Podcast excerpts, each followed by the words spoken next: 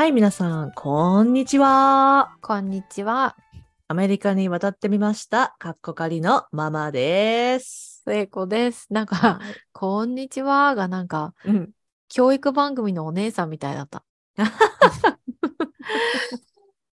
どうも、教育番組のお姉さんに転身しました、ママです。はい。えーえっとですね、えー今回104、100噛んだ、146話目となりました。はい。はい。えー教育番組に転身したのに噛んじゃダメですね。そうですね。一はい発でもうアウトです一発でね。うん。はい。ということで、ゆるりポッドキャスターに戻りたいと思います。はい。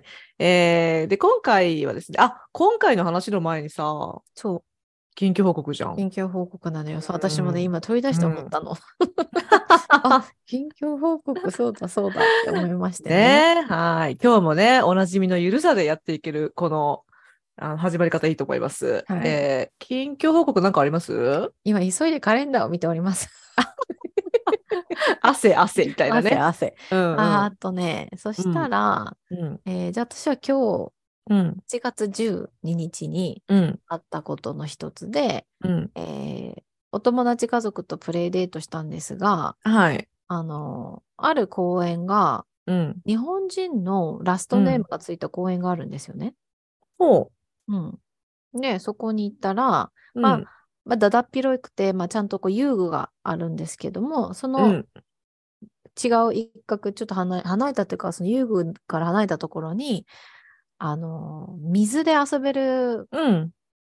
場所があって、子供が。うん。で、それが、その、こう、なんていうの？グラウンドから、下からバーってこう噴水みたいに水が出てるものと、えっ、と、ちょっとこう、坂に、若干緩やかな坂になってるので、そこを上から下までこう、ちょっと段差になって、どんどん水が流れてくるみたいなうんうんうんのとか、壁から水がジャージャー出てきてるところとか、結構、あの、遊べる、川じゃないんですよ。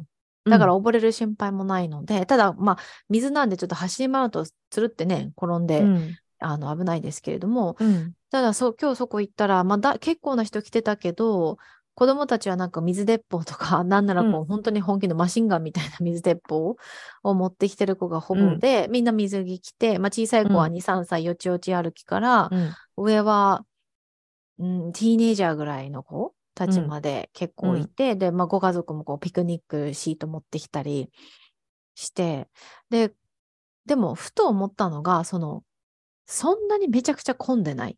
うん。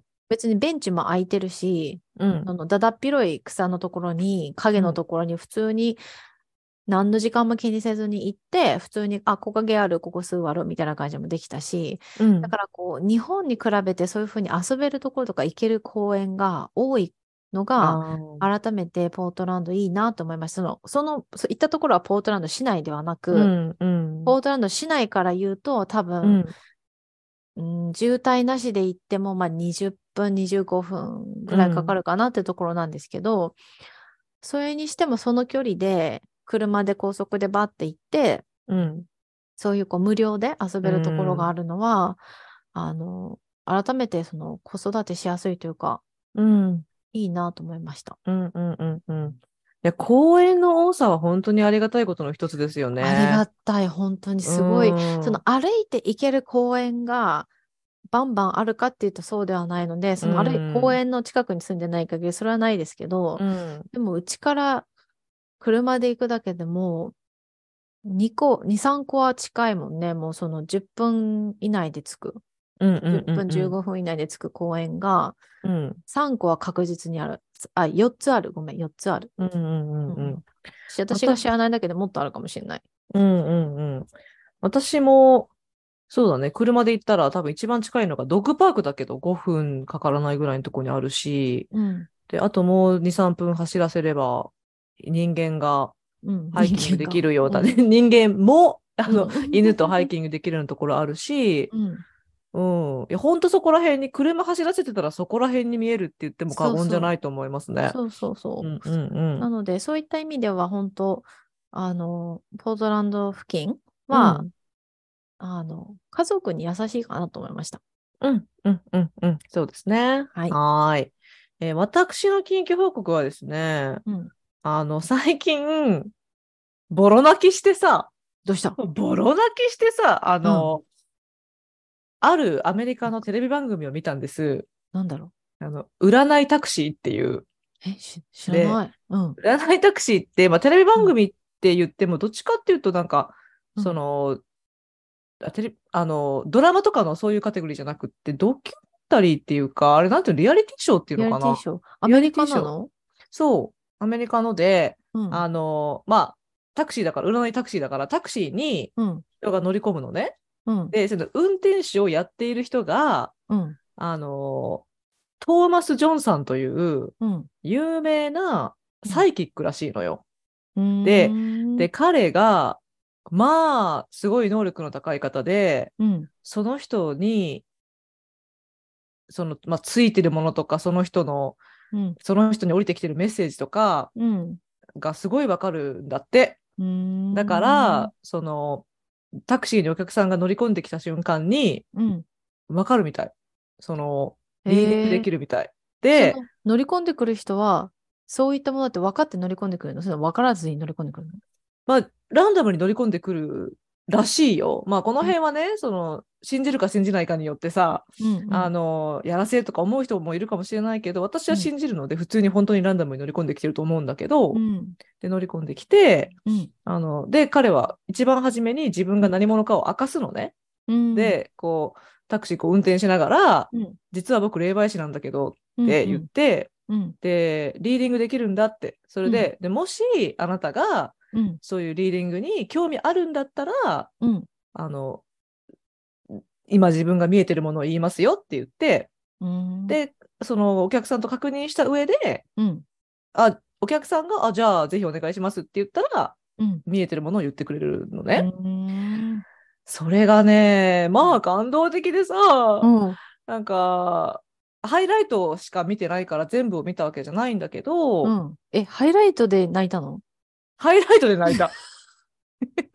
そのいやっていうのはもっと言うと私シークエンス早友さんっていううん。日本の、まあ、コメディアンで、うん。そういう、まあ、その人も、まあ、サイキック的ないろいろこう前世とか見えたりとか、リーディングとかできる人なんだけど、え。ーあの、その、そそ早友さんが自分の YouTube で、うん。この人マジすごいって、トーマスさん本当本物とか言って、うん。あの、紹介してたところから、そう知ったのよ。だからその早友さんのうん番組の中でハイライトで紹介されてたのね。うん で、それで泣いたの？泣いたもうハイライトでめっちゃ泣いた。すげえな。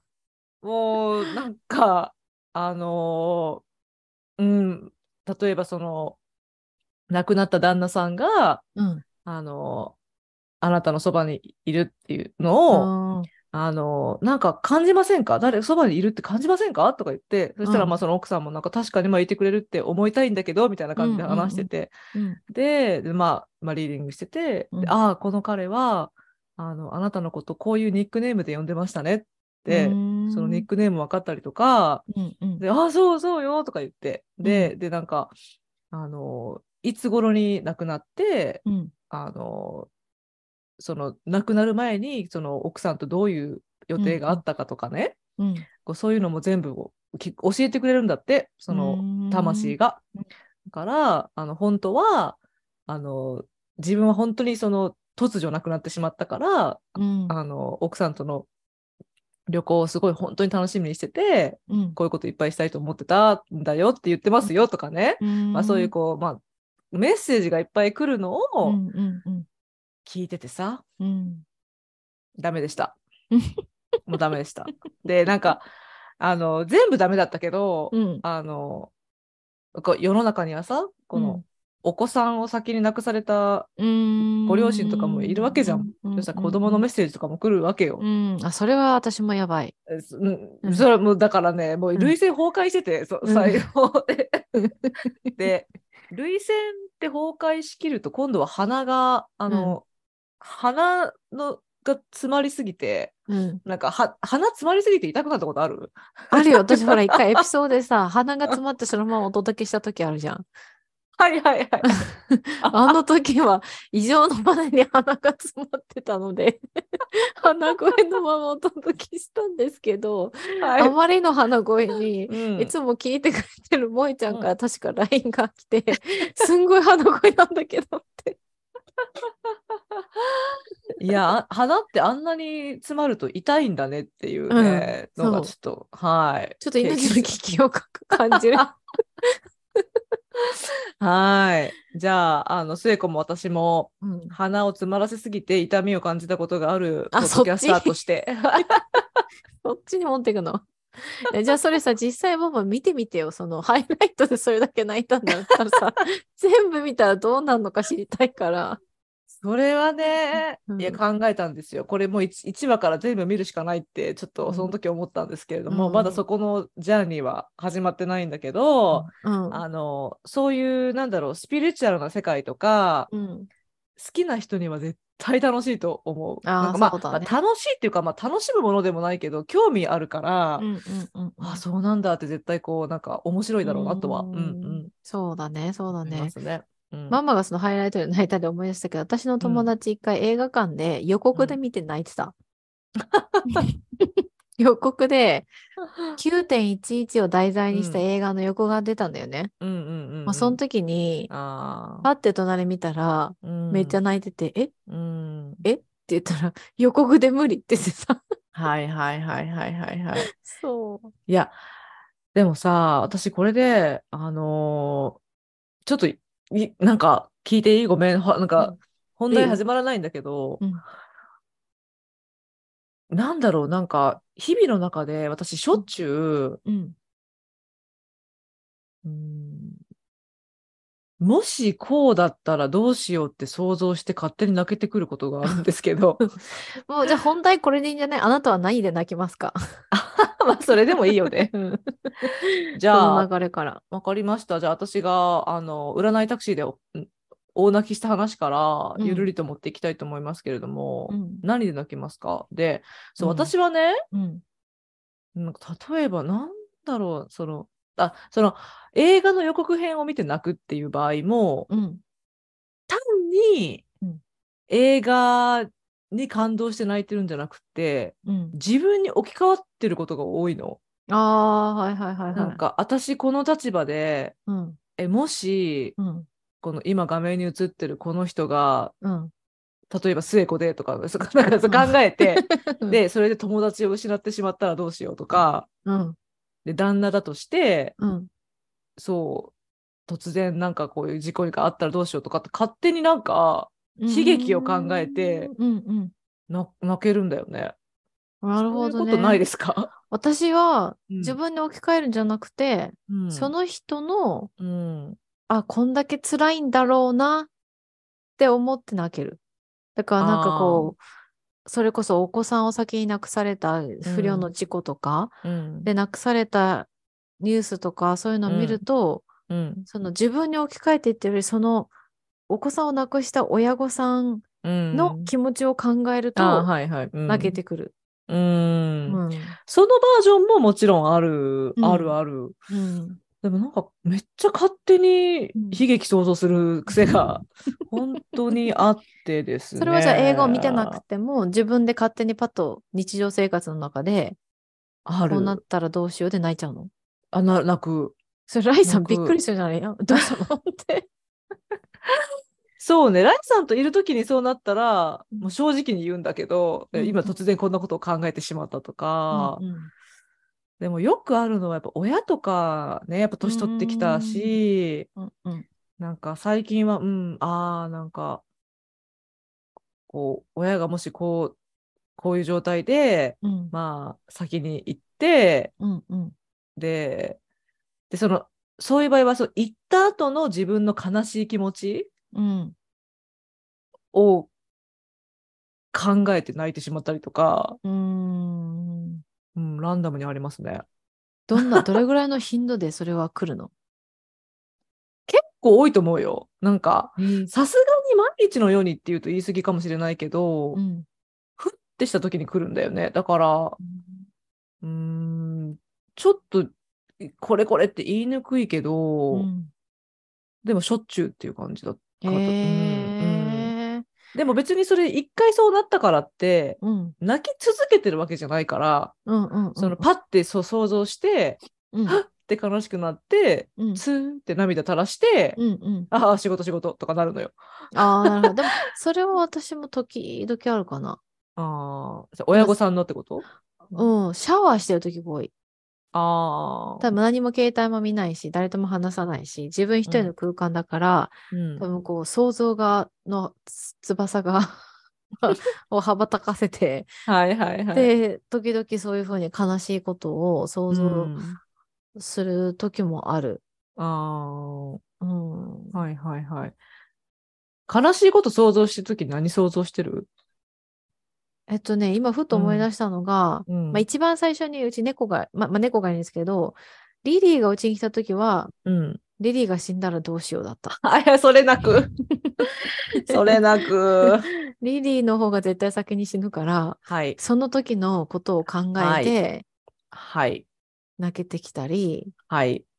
あとは、なんだろうな、なんか、家族が突然急にうん。こう重い病気になってしまったらどうしようとか、うんうんうんあと、例えば自分が重い病気になっうて、ん。この世を去らなきゃいけなくなったら、まあ、アキトの成長は見られないわけだから、そこを想像してとか、うん。そういうのが多いかな。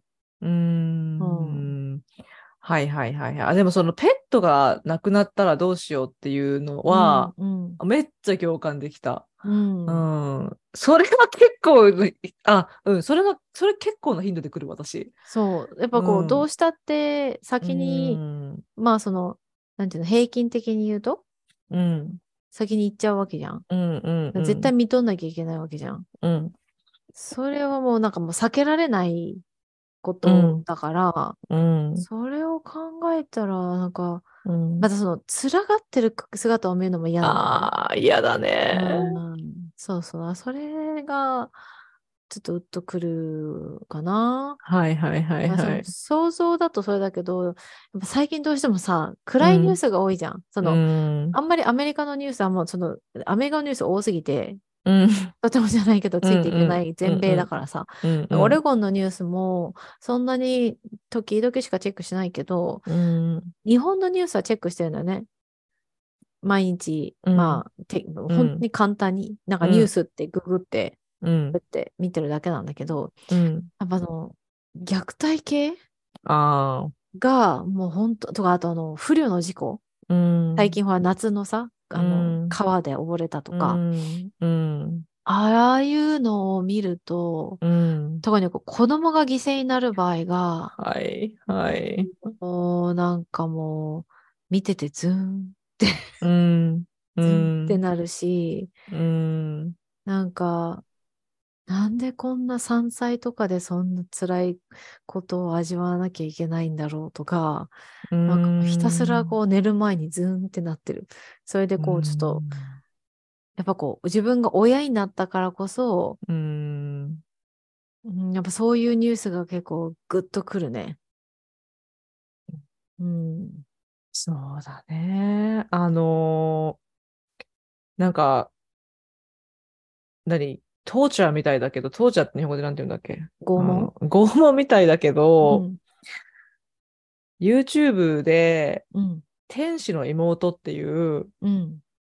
あの、あの子何歳なんだろう？結構まだちっちゃい男の子なんだけど、うん。うん。その、まあ、妹ちゃんがうん亡くなってしまったことに対する、うん。あの、思いを作文にしてる。あ知ってる。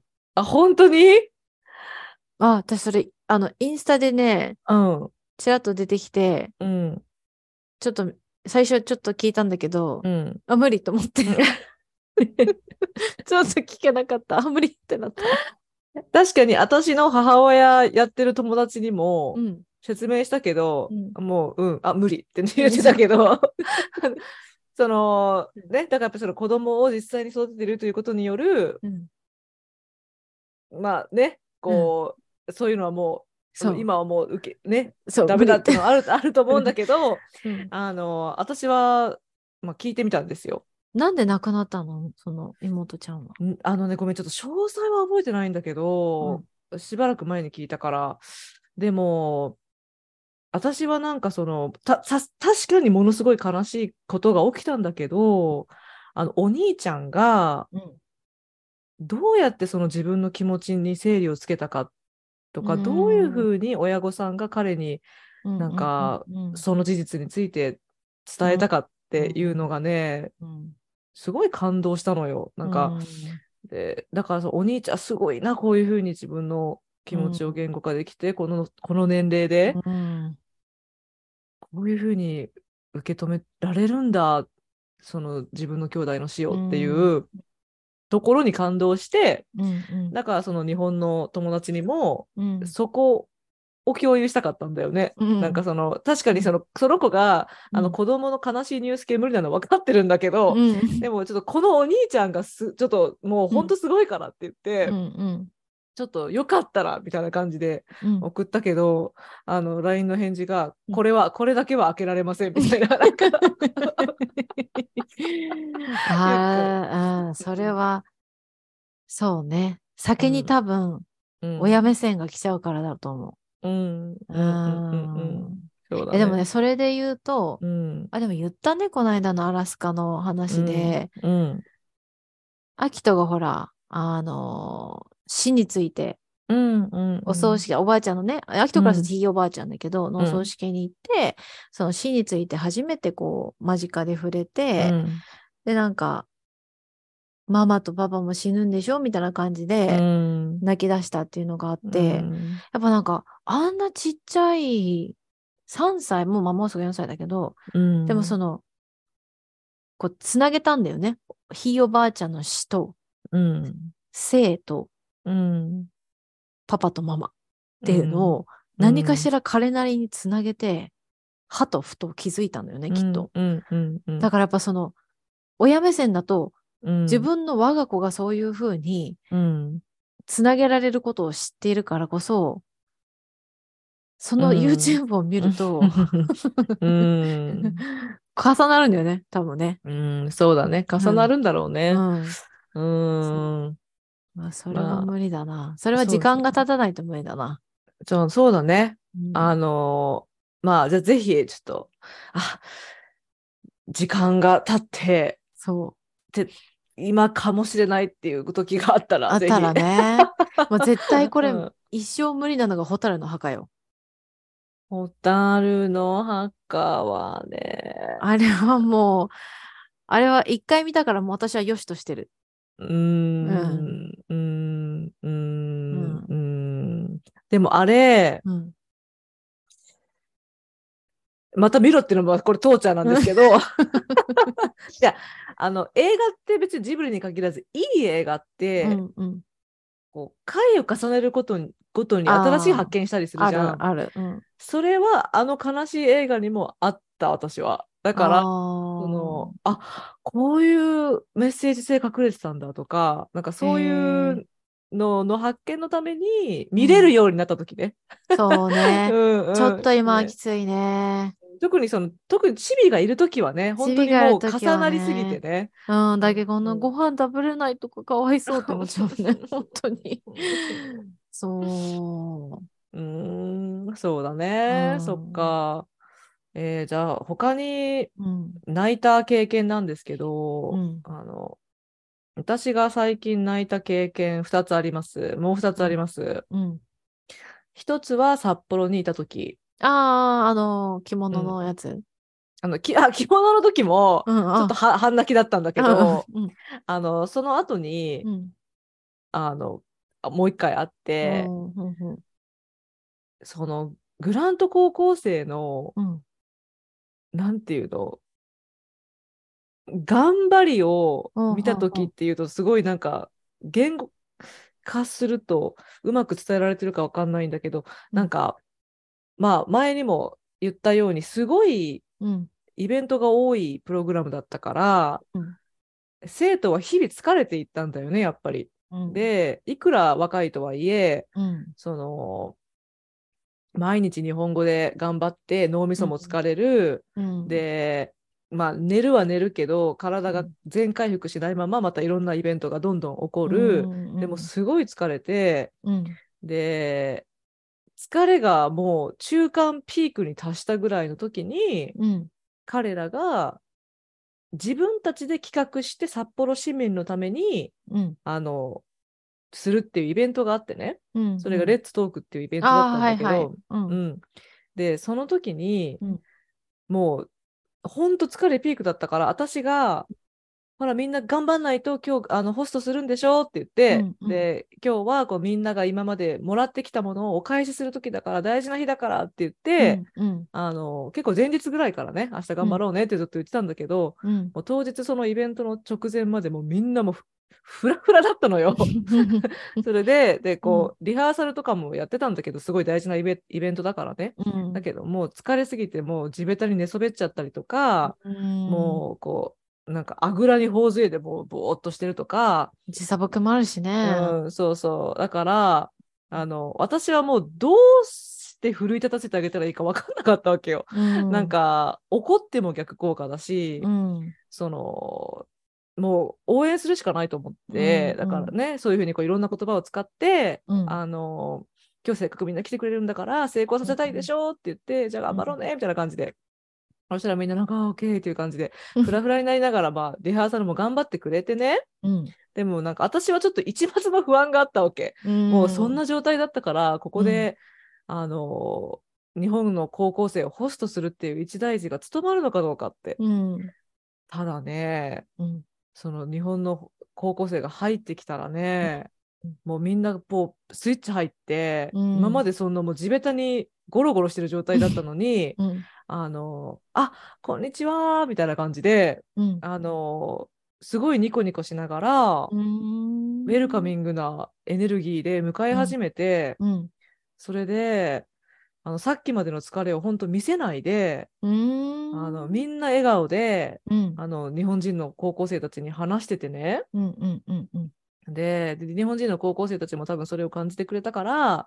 初めはすごい緊張してたけど、うん。徐々に徐々にこうちょっと、うん。あのうん、英語も出るようになったしうん。徐々に徐々にそれぞれのグループで笑顔が出出るようになって、うん。すごいこの子たちって本気で思ったの？うん。もうやっもうそそこまでの疲れを考えると、うんうん。あの大人の私もフラフラだったからさもうこの状態で人をホストして、うん。あのおもてなしね。楽しませるおもてなしするっていうのはどれだけ辛いかって、うん。あのまあ、辛いどれだけ辛いかどれだけ大変かうんうん。って分かったから、そうやって笑顔でうん。おもてなししてる若者たちを見て、うん私はもうちょっと涙出てたよね。うん すごいなって。で、だから、うんなんか、うんどういうふうにまとめたらいいんだろう。なんかそういううん若者の本領発揮の、若者の本領を見たとき、あるいは、なんだろう、その、大人になっていってる、その成長の瞬間を目の当たりにしたときかな。そうだね。あと多分その子たち、うん。もちろんその成長したっていうのもあるし、うん。すごくそこの、そこでこうちょっとマチュアになったっていうところろ、もあると思うけど、まあそれだけずっと日本と日本文化とか日本語を勉強してきた子たちだから、まあそのおもてなしの文化をうん。そこで体、感して実感して、うん。こう体現したんだろうね。うん。どれだけ疲れていても、お客さんが来たら、こっちがおもてなしする番だったら、笑顔で迎えて、うん。相手に嫌な思いをさせないっていううん。のを、多分こう、肌で体験して、、うん。そこをまた達成したもんだから、うん、そこがなんかこう、やっぱ日本語を教えてるママからすると、うん。その言語だけじゃなくてこう文化まで、うん。日本のこの心意気じゃないけどうん。日本人たるやみたいな、うん。うん。ところを彼女彼らたちがやったからこそ見せたからこそ、なんかこう感動もひとしおだったんじゃない、うん。まあ、それはあったかもね。ね。確かになんか、でもなんでこんなことしなきゃいけないんだよみたいな態度の子がいてもおかしくない状態だったけど、それそういう子が一切いなくて、うんうんうん。うん。そうだね。ねちゃんとお返しをした。っていう、うん。でもちろんねこうその子たちをそういう気持ちにさせてくれた札幌の方のそれまでの温かさっていうのももちろんあったんだけども、んそれをこううんちゃんと返してやりきった時の、うんうんうん私の親心うん 親でもおかしくない年齢だったからね。はいはい。でもそれはもう本人たちにも伝えたんだけどね。うんもう You really almost made me cry? とか言って、そう、うんん、だそういうことがありました。はい。はい。もう一個は？うん、もう一個は、うんえーっと、昨日泣きました。なんで？めっちゃタイムリー。昨日、うんえーっと、まあ、私がうん大好きな人がうん。日本に帰ることになったので、うん。あのーそれがすごい悲しかった。それが、うん、あのーうん。で、私はおそらくその人が日本に帰るというニュースを、うん。あのーすごい、それ聞いた時も悲しかったけど、うん。悲しみを表現しないようにしてたんだよね。うん。こう、その人の前でも、うん。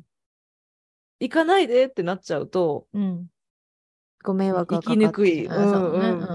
だから、絶対、ああ、もう大丈夫ですよ。あの、なんとかしますから、なんとかなりますからって言って、うん。あの、すいません、ちょっと詳しいことが言えないんですけどもね。うん。うん。あの、そういうふうにポジティブでいた方が絶対的にいいって思っていたから、うん。ポジティブにしていたし、で、実際、そのポジティブにしていた時の私の気持ちは嘘ではなかったんだけれども、うん絶対大丈夫と思ってたけど、うん。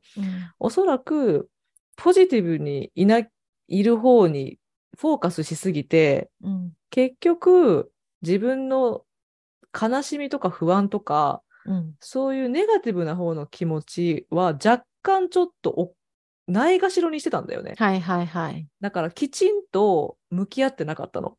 そうしないと多分こう回らないというか、先に進まないことがいろいろあったんだろうね。あ それもまたアドレナリンもあったけどね。うん けど、昨日の夜にうん。ちょっとある人と話してて、うん。で、っていうのは自分のその悲しみにちゃんと向き合わなきゃいけないと思ったから。うん。うん、そうじゃないとこ、これからこの、進みにくいなって思ったから、うんその人なしでうん自分がどういうふうな方向性に進んでいきたいかっ。ていうことを考えるときに、うん。で、これはなん。かただ単に大丈夫大丈夫ってハッピーゴーラッキーだったらいかないなと思って、だからこう、ちょっと、うん、今の不安にちゃん。と向き合おうと思って、うん、あの、そうやって誰、うん、ちょっと友人に話してるときに、うん。すっごい泣けてきて、うん、で、で、その時に自分がいかにその人との時間がうん。大切だったかっていうのがちゃんと分かった。うん。うん。うん。うん。で、うん。で、ど、どれだけその人とうん。一緒にもっと続けたかったかっていうのがうん落とし込めて、うん。ああ、私、最高の経験できてたんだな、あの人とって思った。うん。そうだね。うん。またこう人に話すことによって頭の中うん整理するじゃん。うんうんうんうん。だからそれで自分の心も整理し始めて、あ、私こういうふうに感じてるんだみたいなうんうんうんのもあるから、うんそういった意味で、私はカウンセリングが すごくおすすめなんですよね。うん全く知らない第三者に話すっていうのは、うん自分の頭の中で整理できないと話せないんですよね。うんうんうんうんだから、人に話すことによっうて、ん辛い経験とかいろんな、なんでこうなんだろうと混乱してることうをん落とし込んで、自分の本来感じてる感情と向き合うみたいな。だからその、ないがしろにすればするほど、まあちょっとね、あんまりよろしくないけど、うん。しないとやっていけない大人の事情もいろいろあるわけで、うん。それはそれでしょうがないんだけど、うん。そこが一旦落ち着いたら、そうやってね、人に話すなり、カウンセリングを受けるなり、なんでもいいんだけど、うんうんでうんそうやってこう、こう泣くっていう行為は、それうは、んなんだろう。うん、それがママの心が必要なことだったからやったんだろうし。うんうんそう泣くというう行為ね。あうんうん、いいよう。んありがとうですごい助かったのそれで本当にうん。あの、泣いて、うんあのーその後に、こう、自分の、まあ、その弱いところとかを、うん。きちんとそれで受け止めて、うんうん。なんか、その弱さをギュッてハグしてあげられたような感じうんうんうん。がしたから、うん。あのーあ、泣けてよかったと思って、うん。まあ、自分にもよかったし、うん。その、自分が、そう、誰かのことをそれだけ思ってるっていうのが涙になって現れてきたから、うん。あの、それも良かったし、あ、こん、うんこれだけ好きだったんだなっていうのが、う、うんんそれも気づけてよかったし、うんで、あ、ごめん、犬が鳴いてますね。うんうん だから、あのはい、え、あの、泣いたのが良かったっていう話をしたかったんじゃなくて、あ、それがまあ泣いた話、泣いた話ですね。うんうんうん 最近ね。は いそうそうそう。うん、せいちゃんは泣きましたか、最近。なあ、泣いたかな。特に泣いたの、あんまり覚えてないので、多分最、うんここ、ここ最近はそんな泣いてないと思うんですが、うん。なんかどんな時に泣くっていうトピックだと私、あと怒る時にも泣いたりする。怒りすぎると。怒り。があまりにも沸点が到達しすぎた。普段あんまり怒らないので、うん。あの、まあそこまで怒ることは結構稀なんですが、うん。怒りすぎて泣くってことはありますね。うんただはいはい最近、最近はないかな。うん。うん。うん。何に泣いた？最近。映画も別に、テレビ番組も特に。うんあ、でもそういうやっぱ、その、辛いニュースうん。で、ほろっとこう、うん、ってなったりうん。もあったし、うん。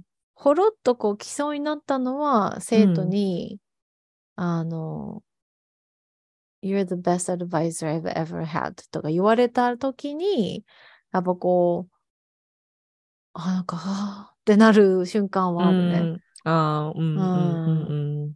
うん。うんそうだね。ううんん。でもじゃあ自分がうん。もう、一番泣いたうん。のどういう時か覚えて、そのなんかもう、脱水症状になるんじゃないかぐらいの、あのね、覚えてるよ。うん。アルマゲドン見たとき。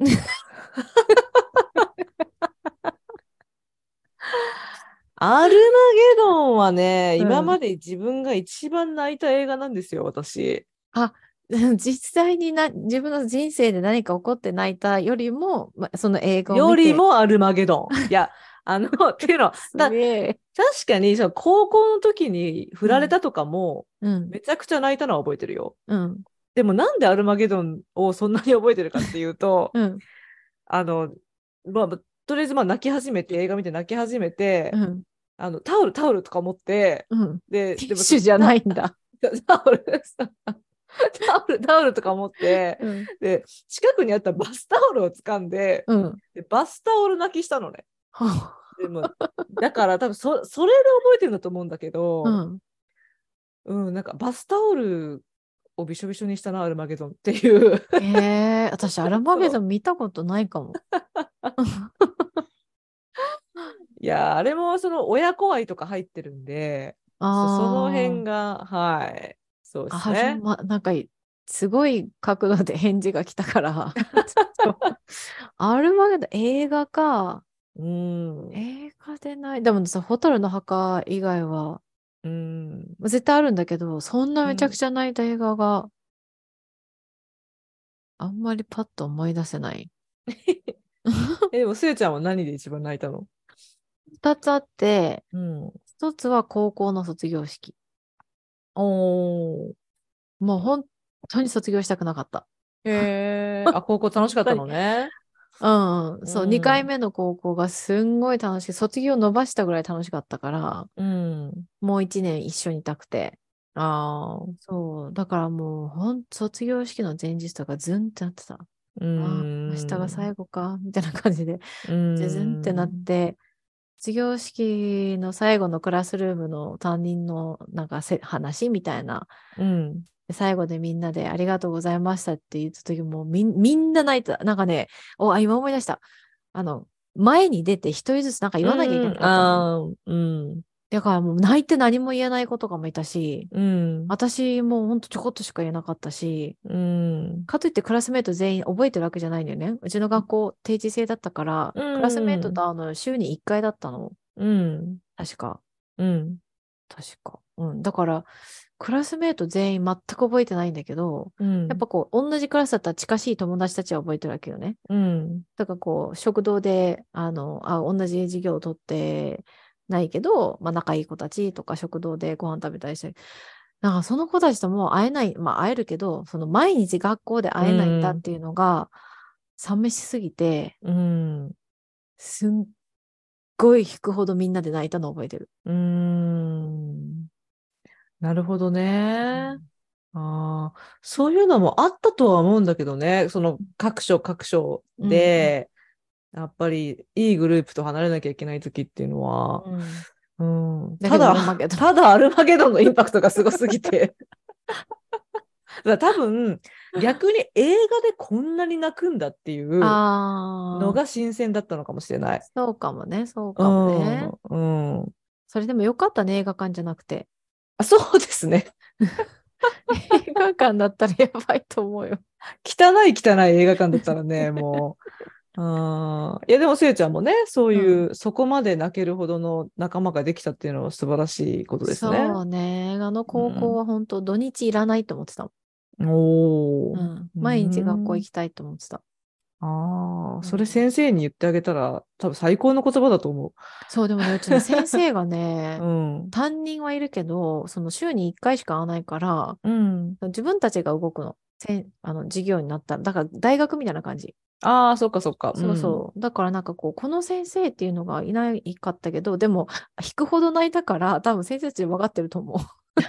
で、あの高校は先生たちも、まあ、赴任してきて3、4年いたら次の高校みたいな、なんか経験させるためにうん。結構移動が多いの、先生たちも。うん。だから、最初多分来るとき、初めて来るときは先生たちこうドキドキしてるのね。やっぱ普通の高校と違って単位制だし、あの、ちょっと違うのよ、校風とか、うんみんな、うんあの、私服だし、うん。る校則もないし、うん。ただみんな先生たちこう、配属がそこが終わってち違うその一般の高校に戻るとき、うん。うん。どの先生もみんなすんごい嫌そう。うん。一人の先生はもうなんか、すごい生徒と仲良かったから、その先生は私たちに、俺本当に嫌だ。ここにずっといたいって言ってたもんね。うん。うん。だから先生たちもこの学校が好きなんだなっていうのが分かったから、多分私たちも楽しかったんだと思うん。うん。うんう。うん先生たちが、楽しそうだったから。あうん。そうそあ、そっかそっか。その学校はへう。で、もう引くほど泣いたの覚えてる。で、みんな目パンパンにしながら、え、うん。あの、卒業。業パーティーに行ったの覚えてる。へえ。うんなんかどうしても教師目線で聞くから、うんうんそれはもう教師冥利に尽きるだろうなってちょっと思いましたね。そうねそこまで楽しんでもらう。そこまで学びを楽しめる環境って素晴らしいよね。そうね。うんなんかでもうんまあ、あんまり授業に真面目に取り組んだ記憶はないんだけど。いや、でも学びとかにはさ、それこそその友情の学びとかさ、いろいろあるわけじゃんた。。うんそれはいっいぱいあった。だからさ、んうん。へえ、そっか。じゃあそんな感じですかね、今日うのん私たちの泣き泣きモーメント。うん。はい、うんえーということで、あのー今日はですね、うんえーそういう話を、私たち泣いておりますという話をですね、ママの近況報告から、はい、私たちはいつ泣くのか。泣くのかについて、はい。はい、ゆるりと聞いていただきました。はい。はーい。えー私はこういう時に泣くんだよという話をあのシェアしてくださる方は、うんアメリカンライフジャパニーズワイフアットマーク Gmail.com までお寄せいただけますと、はいあの共感して泣きながら読ませていただきます。はい。はい。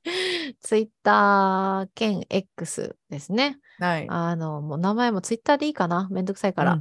うん、えっ、と、アットマーク、ワイフ、アンダーバー、ジャパニーズでも、えー出てくるので、そちらでメッセージ送っていただいても、えー泣きながら読みます。